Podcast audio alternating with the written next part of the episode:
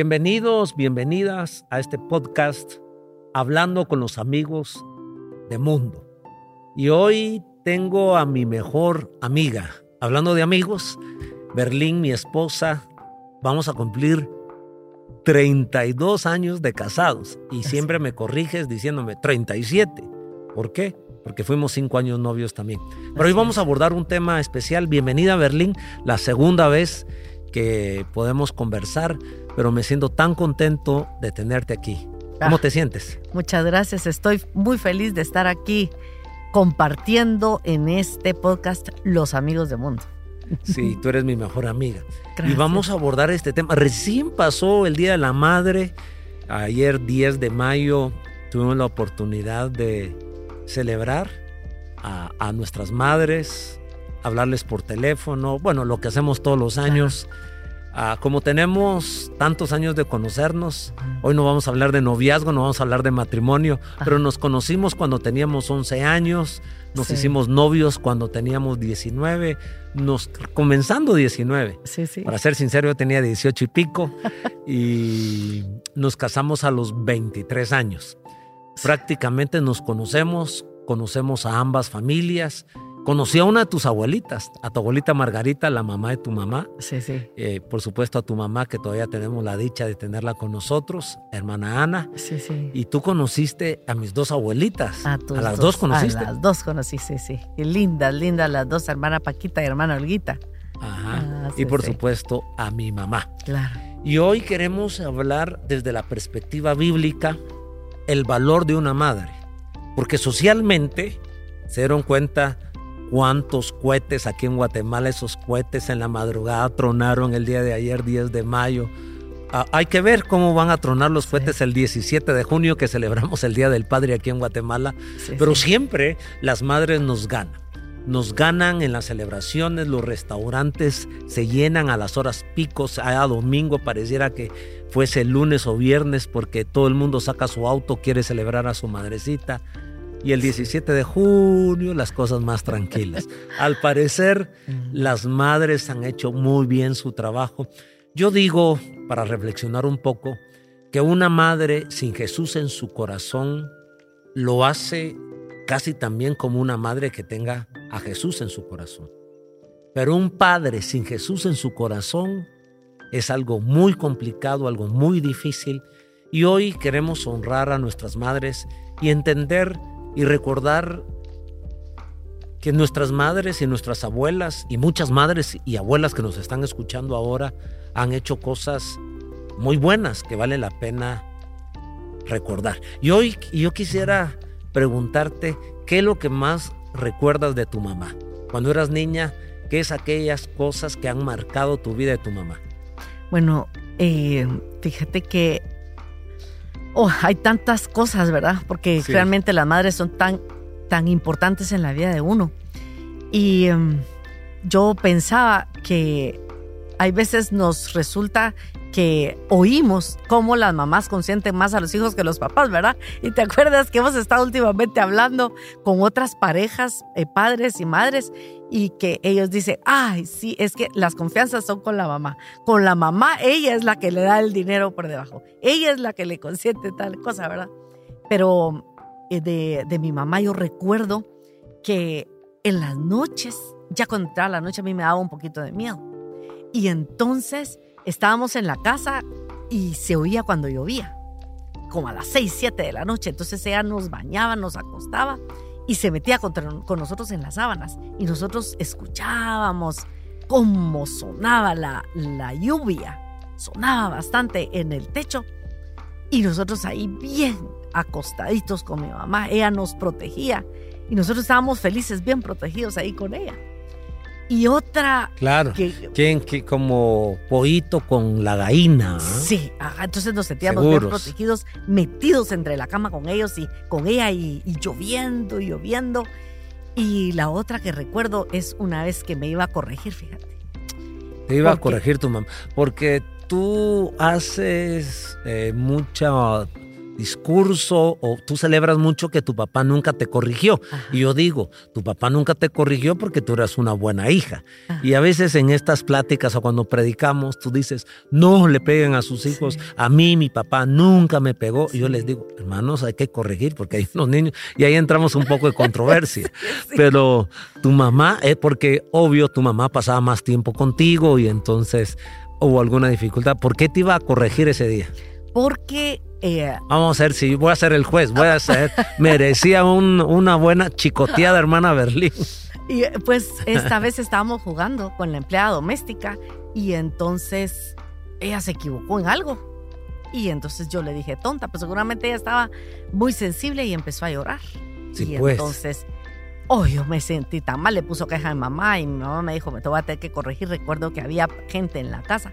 Entonces me entró a un cuarto y solo había una cortina de por medio y me sentó. Te voy a corregir, me dijo, porque la que nos ayuda está llorando porque tú le dijiste tonta. Claro, estaba mal que le hayas dicho así. Claro, claro. O sea, hasta ahorita voy del lado de tu mamá. Pero agarró un sicho. Ajá. Y solo me hizo así, mira. Solo sobadita. Sí, sobadito, así. Yo, ay, qué linda mi mamá, qué preciosa. Imagínate qué, qué preciosa. Y luego también. Pero no le dijiste qué preciosa. Tú estabas no, Yo lloré, porque yo lloré, yo ya me sentía. Todo el momento ya era estresante. Estresante, yo estaba, me sentía humillada, regañada, me sentía mal. Sí, pues. Y todo, pero ella literalmente hizo, así en las peras agarró esto. O sea, realmente no te pegó. No, no, pero todo lo que causó en mí, imagínate, yo recuerdo.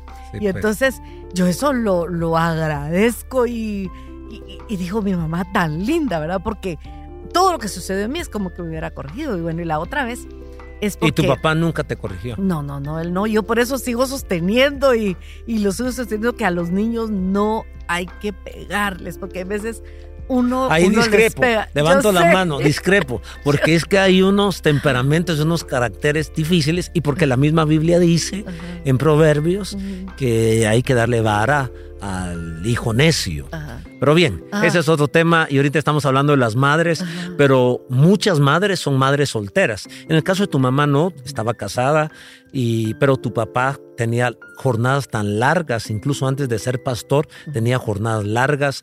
Eh, tú me has contado que él... eh, tú te levantabas, no sé, 6 de la mañana para estudiar y tu Sí, papá sí. ya se había ido a las 5 de la mañana Sí, y cuando tu mamá está lloviendo o esas anécdotas que los acostaba, los dormía, le leía la Biblia, tal vez tu papá no había llegado porque estaba estudiando en la universidad. Esto años antes de que tu papá fuese pastor, creo yo. El punto es que no estaba papá, Sí. Aunque tu mamá no era una madre soltera, Ajá. pero esos días, por lo menos esos años, primeros años, Sí. era como si fuese una madre eh, soltera y entonces ella tuvo que emplear eh, la estrategia de la corrección. Sí. Estamos hablando de esto y tu Ajá. papá no estaba y tú fuiste madurando y ya no diste motivos a tu papá que tu papá te corrigiera. Ahora, yo quiero decirte que conmigo fue al revés. Ajá. Yo no recuerdo ni una vez.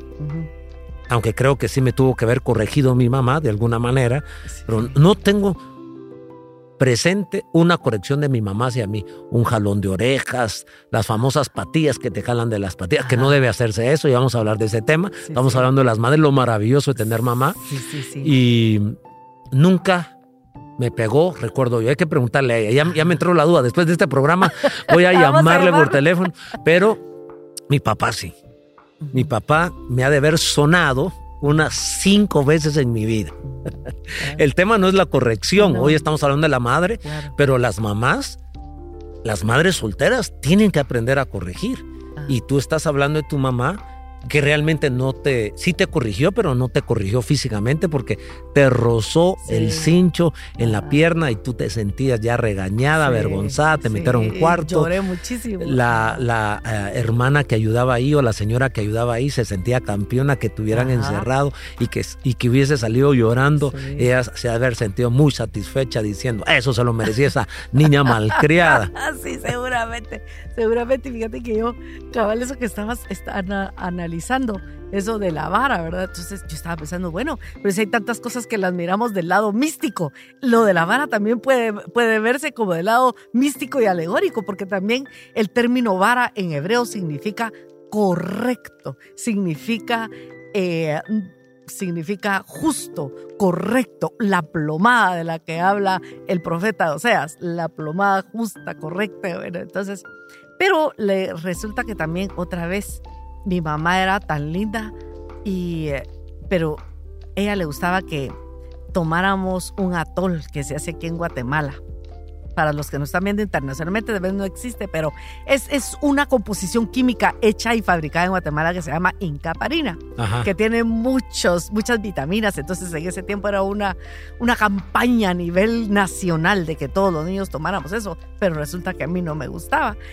Y entonces ella, ella quería mucho, y un día, pero a mí no me pasaba de la garganta porque en mi opinión eso no tenía buen sabor, pero y al igual que todas las vitaminas. Ahora la han mejorado, ahora la han mejorado. Ahora la han mejorado. Hay sabor de fresa, de vainilla. Sí, de hecho a tu papá le gusta, ¿verdad? Y a mi nieta también le gusta la cajita de incaparina. Y a tu yerno, ah, a, nuestro yerno. es cierto. tu yerno, no mi yerno.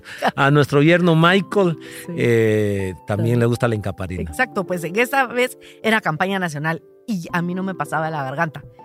Y, pero el, entonces yo fui, lo tiré en el patio y mi mamá dijo, ¿te lo tomaste? Pero el espíritu seguramente le indicó que yo no me lo había tomado. ¿Y tú qué le dijiste? ¿Te lo tiraste? Me lo tomé. Ajá. Y tú dijiste, me lo ah, tomé. Ah, mentiste. Ajá. Ah, te agarré otra más. Ya vamos dos. Aquí estamos descubriendo a mi esposa. Ay, sí. Pero es que a mí no me pasaba de la garganta. Era. Fue una mentirita emocional. Exacto. Y hasta la fecha todavía no, no me pasa. Pero ella se dio cuenta. No, me dijo, no te lo tomaste. Decime a dónde lo fuiste a tirar. Y la tuve que llevar al lugar donde, la, había tirado. Pero otra vez, otra vez me corrigió, pero así, así, solo, enseñadito. Lo que quiero decir es que como es el tema de las madres, las madres amamos a los niños, con, a los hijos con las entrañas. Y yo pienso que la razón de que los amamos con las entrañas es porque literalmente los tenemos en las entrañas.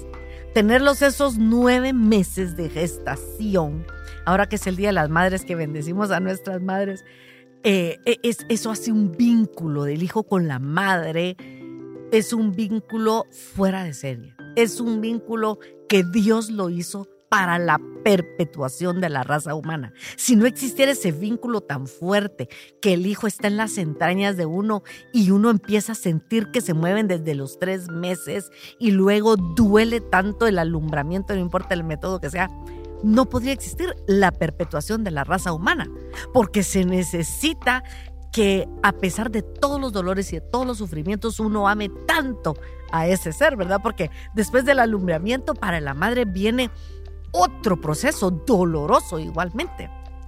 Es igualmente doloroso los desvelos, el, eh, todos los dolores post alumbramiento, ¿verdad?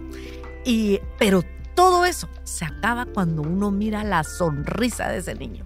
En el momento lo que la Biblia dice es cierto. Yo recuerdo cuando estaba en mi primer embarazo y tenía aquellas náuseas que no las soportaba porque me daban muchas náuseas y hoy muchos, muchas náuseas. Y entonces, pero estaba un doctor. ¿Te acordás que en nuestra casa vivía el doctor Reyes Campos? Y le dije, ya no aguanto, le dije, yo no aguanto. Y solo se y me dijo, pero cuando Ve a ese niño y con una sonrisa se le van a olvidar todos los dolores, me dijo. Bueno. Y exactamente. Eso pasó. Yo creo que estamos encontrando explicación histórica, explicación biológica también, y en el fondo, como Dios es el creador y diseñador de la vida, y Dios se le ocurrió que el hombre engendrase eh, por medio de la esposa a los hijos, o sea, todo esto tiene una intencionalidad y una inteligencia. ¿Por qué son los hombres los que tienen que depositar la semilla en el óvulo de la mujer? ¿Por qué la mujer tiene que tener y fue diseñada, cableada, para, para tener dentro de su ser esa gestación de nueve meses de la criatura? Eso fue un diseño del cielo. Pero luego encontramos nosotros explicaciones científicas, explicaciones biológicas, explicaciones sociológicas, por qué tanta celebración del Día de la Madre versus la poca celebración del Día del Padre. Y hoy estamos entendiendo cosas que tú estás diciendo, cosas que yo amo a mis hijos con todo el corazón, pero yo no los tuve en mi vientre. Y de pronto ese es un paso adelante donde eh, va la mamá unido al hijo. Por otro lado, alimenticiamente, los hijos comen a la mamá. Si la mujer no está bien vitaminada, la, la, la, la absorben, se la comen. Y luego entendemos el cordón umbilical, por ahí se alimentaban, qué vínculo tan estrecho. Luego entendemos la lactancia materna, por ejemplo, e, y sigue el vínculo. De ahí que encontramos que los hijos tengan una inclinación, una, un sesgo, una tendencia hacia la madre. Y también entendemos por qué la madre se quita el bocado de la boca para dárselo a los hijos y el padre le quita el bocado a los hijos para comérselo él. No estoy hablando de mí, de otros que he visto por ahí. Yo he visto cómo tú te quitas el bocado de la boca y dices, ¿quieres esto? Y se lo das a nuestros hijos. Ahora la nieta también. Ahora, la nieta. Entonces las, las mujeres son increíbles y yo creo que las mujeres superan a los hombres cuando están sin Cristo, una mujer es superior al hombre desde esta perspectiva. Y con Cristo, yo creo que los hombres nos acercamos un poquito más a las mujeres. Yo conozco padres excepcionales, extraordinarios. Pero hoy estamos hablando del Día de la Madre. Tres consejos que aprendiste de tu madre para aplicarla con nuestros hijos. Yo te califico de una buena madre quien te tiene que dar esa calificación es Viena, Diego y Ana Valesca, que son nuestros tres hijos. Pero como yo vi todo lo que tú hiciste por ellos, ¿qué tres consejos o qué tres ejemplos abrazaste de tu mamá que trataste de aplicar en la casa? Muy bien. Uno de. Consejo número uno, estar con ellos. La presencia. La presencia de ellas. No importa. Eh, no importa qué haya que dejar si, si por comer otras cosas más finas la mujer tiene que ir a trabajar, mejor que se quede en la casa con sus hijos, aunque sea que haya que comer frijolitos. Este, este es un puntazo que quiero ahondar en esto, porque es complejo en Latinoamérica y es complejo también en el mundo. Explico lo primero. ¿Por qué es complejo en Latinoamérica? la mayor cantidad de países de Latinoamérica están en vías de desarrollo los índices de pobreza, de miseria son extremos y eso forza a que no solo tenga que trabajar el papá, sino que tenga que trabajar la mamá. Los dos tienen que salir a trabajar, entonces al niño, a la niña, al bebé, lo tienen que dejar con una tercera persona. En el mejor de los casos con los abuelos, en el peor de los casos con desconocidos. Y es ahí donde existen muchos abusos sexuales porque gente que no es papá y mamá eh, tocaron al niño, tocaron a la niña, violaron al niño, violaron a la niña y es una cosa terrible. Muy bien.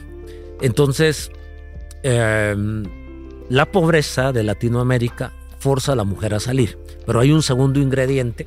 Esto es un análisis, pienso, sociopolítico. Cuando comienza el movimiento feminista, entonces cambiaron ciertas cosas en el mundo. En principio yo debo decir que en esencia el hombre y la mujer valen lo mismo. Roles diferentes, pero en esencia valen lo mismo. Hay una igualdad. Creemos que bíblicamente el hombre no es sin la mujer ni la mujer es sin el hombre. Pero como debe existir un orden, una logística, entonces Dios diseñó darle ciertos roles al papá y ciertos roles a la mamá. Al papá no lo hace superior, a la mamá no lo hace superior ni inferior. Pero en el movimiento feminista hubo dos tipos de cambios. Uno fue que trataron de sustituir el concepto género, que el concepto género es un aspecto de percepción social. Si yo me siento hombre, soy hombre. Si yo me siento mujer, soy mujer. Si yo me siento árbol, soy árbol. Si yo me siento tigre, soy tigre. El género te da ese permiso para decidir cómo te sientes y si te sientes bien contigo mismo y sustituyeron el término sexo. O sea, no es que existe sexo masculino y sexo femenino, eso es un asunto biológico. El asunto género es un asunto sociopsicológico. Como yo piense que soy, como yo me sienta, estoy bien. Ese fue un cambio terrible. En otro día hablaremos de esto. Pero el otro cambio que introdujeron fue, comenzaron a caricaturizar, a ridiculizar el rol de la mujer en lo que tú estás diciendo pasar tiempo con el hijo, porque pasar tiempo con el hijo significaba ser de segunda categoría. El hombre tiene un estatus mejor, él es el que estudia, él es el que trabaja, él es el que trae el recurso económico. Entonces la mujer para lo que sirve es para, para traer hijos a esta tierra y estar en la casa con los niños. Y se dice no trabaja. Entonces se, dice no trabaja. Y de pronto yo creo que trabaja más que nosotros. Nosotros salimos a hacer un trabajo intelectual o un trabajo físico, depende cuál sea la profesión. Pero lo que hace la mamá, la mamá es una maestra. Caray, la mamá tiene una dignidad más alta que los hijos. Y tú tienes una expresión muy famosa porque la mano que mece... La cuna es la que mueve al mundo. La mano que mece la cuna es la mano que mueve al mundo. ¿Por qué? Porque eh, como hablando otra vez de los tres consejos que me decías, entonces el primero sería que la mujer trate de estar en los años formativos de los niños, estar con ellos en, la casa, ¿verdad? Eh, por lo menos hasta que los niños ya vayan a estudiar, entonces sea, si se puede, buscar un trabajo, ¿verdad? Sí, muy bien. Vayamos aquí. ¿eh? Esto estamos celebrando el Día de la Madre. Algunas madrecitas son madres solas, entonces tienen que salir a trabajar, lo entendemos, pero también tenemos que descubrir, desenmascarar que hay una mentira del enemigo, eh, una ideología mentirosa, un pensamiento, una cultura mentirosa que está golpeando nuestra sociedad. Decirle a la mujer, eh, usted salga a estudiar, usted salga, o sea, tiene que estudiar, pero así como su esposo va a trabajar, usted también salga a trabajar hágase profesional para no depender del esposo.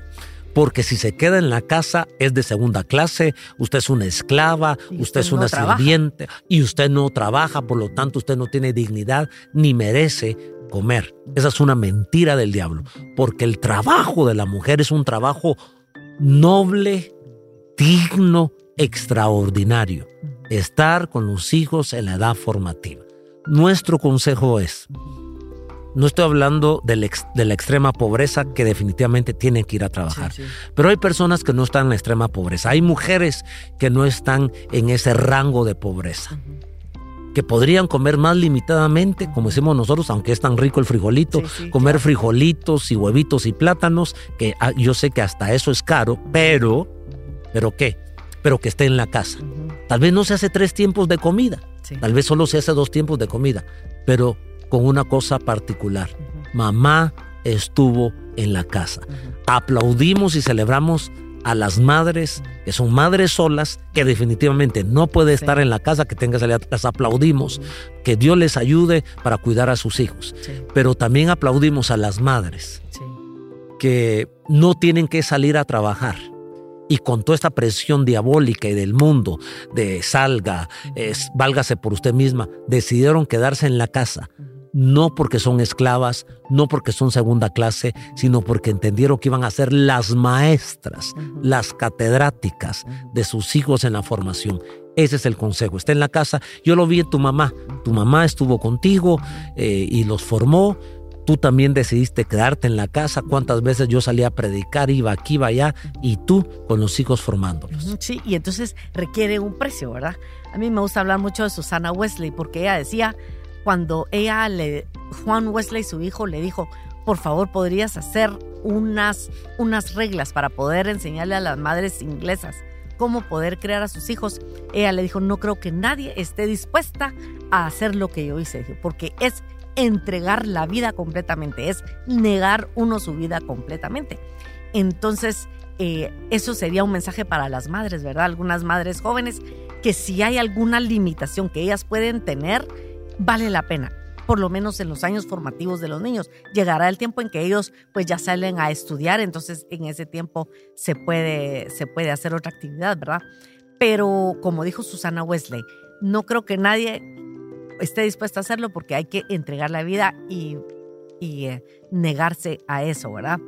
Y de los consejos que me dijiste, el segundo sería eh, ver que el niño haya nacido de nuevo, no solo llevarlo a la iglesia, sino que ver que el niño sea convertido, que dé testimonio de que Jesucristo vive en él. ¿Cómo se ve eso? Ver que el niño quiera ir a la iglesia, que el niño reconoce y distingue entre lo que es pecado y no es pecado, y que cuando hay algún canto el niño llora y se toca. Porque podemos ver que los niños pasan por las iglesias pero que no han nacido realmente a la vida eterna. Y tercer consejo del que me dijiste sería, yo les diría que no les corrijan, corrijan físicamente, sino que les hablen con amor, que les quiten privilegios, em, que usen todo tipo de, de otra corrección, porque em, muchas veces los padres y las madres se quitan la cólera, se quitan la cólera al corregir y se quitan la cólera porque quebró el vaso de vidrio. Fue un accidente. exacto, porque escondió algo, porque como nos pasó cuando éramos pequeños, mi hermano, uno de mis hermanos agarró un cuchillo y macheteó el piano. Ah, yo pensé que macheteó a Ronnie o a Russell. El piano macheteó, o sea, agarró pues, un cuchillo. Tiene dos hermanos, uno Ronnie y otro Russell. Pero como viniste en la historia, agarró un cuchillo y macheteó. Dije, ¿a quién macheteó? Al piano. el piano. era algo muy importante en nuestra casa. Ay, ay, ay. Es como que me macheté en mi carro. Exactamente. Ah, sí, exactamente. 82 machete, 82, digamos, cuchilladas le dio al piano. 82 cuchilladas. ¿Y qué crees que hizo mi papá? Eso era para que cualquier padre se descomponga y... Levanta el piano y se lo estrella en la, cabeza. Claro. Y se quite la ira. Y mi papá dijo, no, no hay que corregirlo la culpa es de los adultos, que no estaban viendo que el niño tenía acceso a un cuchillo. ¿Cómo pues. no se hizo algo? El niño dijo a él mismo con las, con las manos. Recuerdo otra vez que dejé de entrar a los ladrones a la casa. Yo dejé de entrar a los ladrones a la ah, casa. porque te engañaron. Claro. Te mintieron, claro. Y entonces yo fui a buscar refugio con un vecino que empezaba a ir a la iglesia, pero realmente nunca se convirtió. Y el vecino me dio una gran regañada. Y entonces yo dije, ¿qué me va a decir mi papá? Sí, pues si el vecino me está regañando porque dejé entrar gente desconocida a la casa, ahora qué me va a decir mi papá. Sí, entonces yo llamé a mi papá, era en la mañana, él dejó su trabajo en la oficina y se vino, entendiendo lo grave del asunto, y se vino. Y precisamente ese era un día, fíjate que mi mamá no estaba en la casa, estaba en el ayuno en la iglesia. Fíjate, de los pocos días que mi mamá no estaba en la casa, estaba en el ayuno en la iglesia. Y mm, y mi papá nos abrazó a los dos, a Ronnie y a mí. No se preocupen. ¿Y quién fue el que le hizo eso al...? Había sido Ronnie. Ronnie. y entonces, y cuando dejamos entrar a los ladrones, yo dejé entrar a los ladrones a la casa y mi papá, yo me puse a llorar cuando mi papá y mi papá no se preocupe. Peores cosas me han pasado a mí, nos abrazaba son cosas pues que uno no bueno en estos minutos que estamos celebrando a las madres eh, pero yo creo que es muy pertinente hoy celebramos a la mujer por ser madre.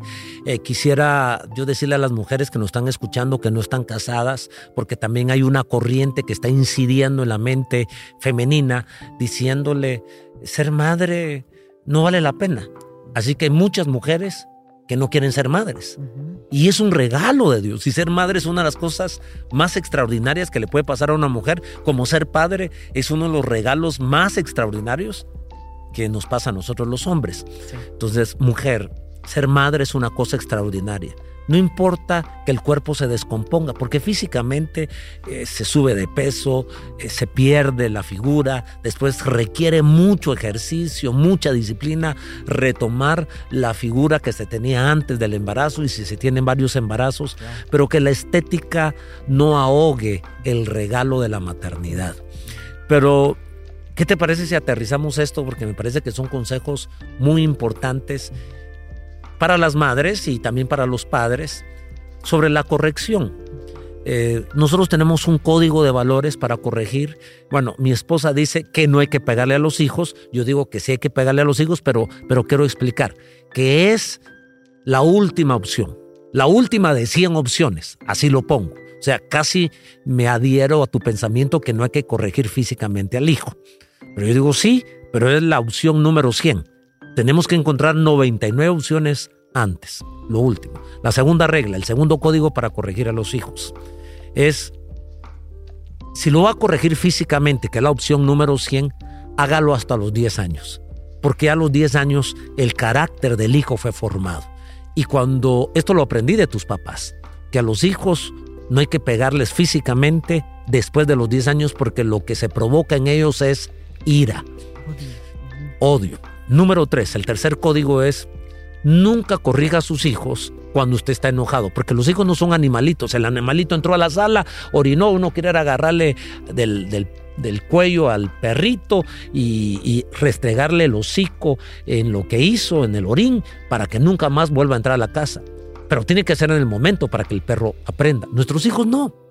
Nuestros hijos son inteligentes. Tú puedes corregir a tu hijo a los dos, a los tres días, que el hijo va a entender por qué lo estás corrigiendo. Entonces el tercer consejo es, no lo corrija cuando usted está molesto, cuando está enojado, cuando está bravo, porque su rostro se desconfigura. Entonces el hijo dice, este me quiere matar con esa cara que tiene de ogro, porque uno se pone bravo, se pone más feo de lo que es. Dos, el timbre de voz sube. Uno bravo alza la voz. Entonces se pierde el sentido de la corrección. La corrección es amar, es librarte de un daño peor. Y tal vez lo cuarto que quiero decir, si esa opción número 100, que es corregir físicamente, si en dado caso mamá y papá tienen que corregir a los hijos físicamente, que solo sea en los glúteos, que no sea en la cabeza, que no sea en el rostro, que no sea en los hombros ni en las piernas, se puede quebrar un hueso, eh, se puede arruinar un órgano del aparato digestivo o del corazón o del aparato respiratorio y en la cabeza puede dejar al, al hijo con una enfermedad que jamás se pueda recuperar. Celebramos a las madres. Yo debo reconocer que tú eres una madre a todo padre, como dicen los mexicanos, padrísimo. Berlín es una madre padrísima. Eres una buena madre, abnegada, sacrificada, con vergüenza lo digo. Nunca me dejaste cambiar el pañal de mis hijos, porque nunca me dejaste desvelarme, ni me daba cuenta. Tú te desvelaste por mí, eh, me siento mal padre por eso, la culpa es tuya porque fuiste una tan buena madre. Hoy celebro a mi madre también, mi madre querida, recuerdo que me dormía, ella me llevó a Jesucristo, ella me evangelizó, ella oraba por mí y cuando me dormía cantaba, canchito, canchito, canchito mío, pedazo de cielo que Dios me dio. Te miro, te miro y a Dios bendigo, bendigo la dicha. Y así me rascaba la cabeza, yo me sentía amado, yo me sentía canche, me decía canchito. Canche en Guatemala significa rubio. Tu madre fue una gran madre y una gran suegra y hoy te celebro a ti. Feliz Día de la Madre. Gracias, Mundito. Y solo quisiera, por último, animar a las madres solteras. Decirles que no se desanimen, que vale la pena, que el Señor las va a ayudar y que van a haber ángeles que van a llegar a, darles ánimo, fortaleza, amor y la provisión y que no se desanime. Si es madre soltera, siga adelante que el Señor está con usted. Feliz Día a la Madre. Feliz Día a la Madre.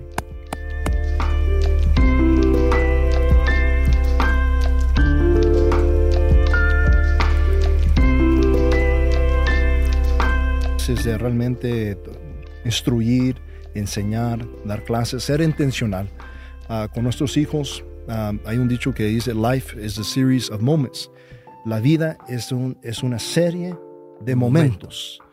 Pero yo quiero decir es que la vida es una serie de momentos, pero dentro de esos momentos necesitamos ser intencionales de, de, compartir clases de Cristo a, nuestros hijos, o de instruir, de enseñar, ser muy intencional, de tomar momentos de enseñar, uh, como usted dijo, los valores bíblicos de la Biblia a nuestros hijos.